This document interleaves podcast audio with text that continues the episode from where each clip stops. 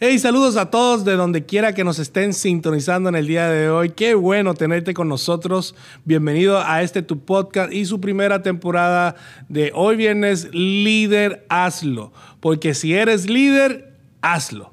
Mi nombre es Benji García y soy su anfitrión y espero que juntos podamos crecer, aprender, pasar un tiempo fenomenal y a la misma vez hacer al Dios invisible visible.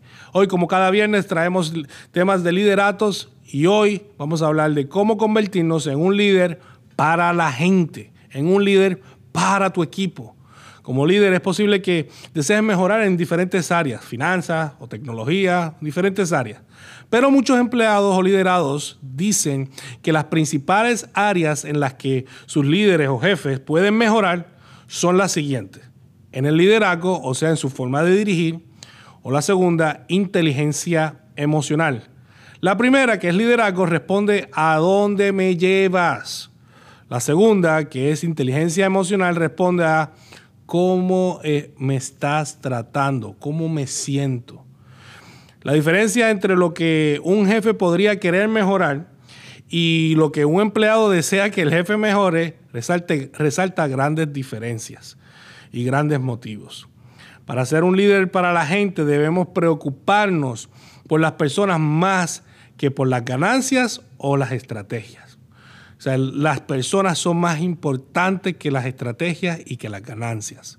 Es importante tener en cuenta que, que la meta de un líder no debe ser ser amado, pero un líder puede esforzarse por ser un líder para la gente.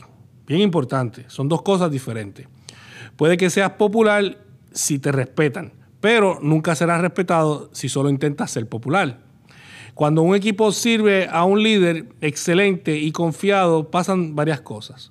Se sienten valorados, se sienten inspirados y se sienten empoderados. Entonces, como líder debemos enfocarnos en estas cualidades para convertirnos en un líder de la gente y para la gente. Lo primero que hay que tener en consideración es un corazón para cuidar. Nunca serás un líder que, a los demás les encante seguir, si no eres un líder que ama a las personas, si no lo eres.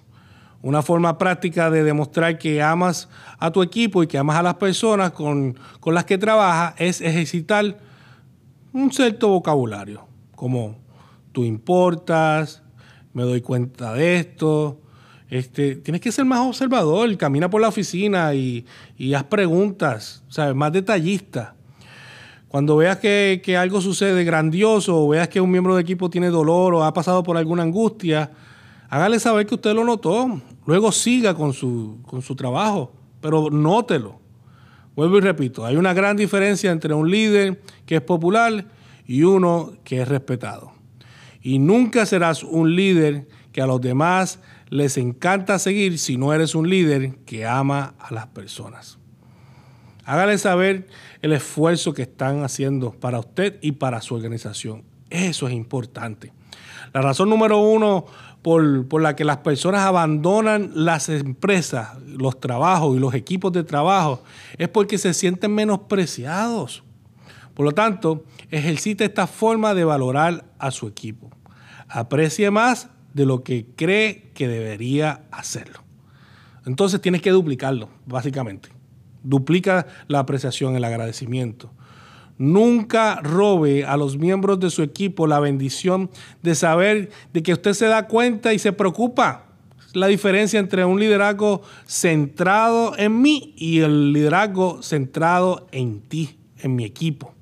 Algunos líderes te harán pensar que ellos son los importantes, pero los mejores líderes le ayudan a ver que usted es importante. Tenemos que tener pasión por inspirar. Inspirar a las personas es diferente a motivarlas. La motivación puede, puede impulsar a las personas a hacer algo que, que no necesariamente quieren hacer. Pero la inspiración se trata más de sacar lo mejor de lo que hay en esas personas, de su talento, lo mejor de ellos. Ser un líder inspirado no, siempre significa dar discursos bonitos y apasionados. Se trata de, ser optimista, de tener una postura de humildad, establecer una visión clara de dar seguimiento constante, de ser empático. De, todo esto es inspirador para las personas que, que te rodean. Entonces, una cualidad sobresaliente de los líderes inspiradores es el centrado, el que es centrado, se enfoca. Un líder centrado es seguro, estable, totalmente comprometido, impulsado por un propósito y obsesionado por la misión y totalmente alineado con sus valores. Número tres, tenemos que tener la voluntad de empoderar. Empoderar. Los mejores líderes dan rienda suelta a un mayor rendimiento a través del el empoderamiento, no a través del mando o del control. Si crees que necesitas controlar todo, eres tú quien se interpone en el camino del progreso de cada persona y de tu propia compañía o organización, definitivamente.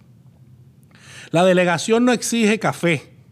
Un líder debe aprender a no solo delegar tareas, eso, eso solo uh, crea seguidores. En cambio, delega autoridad.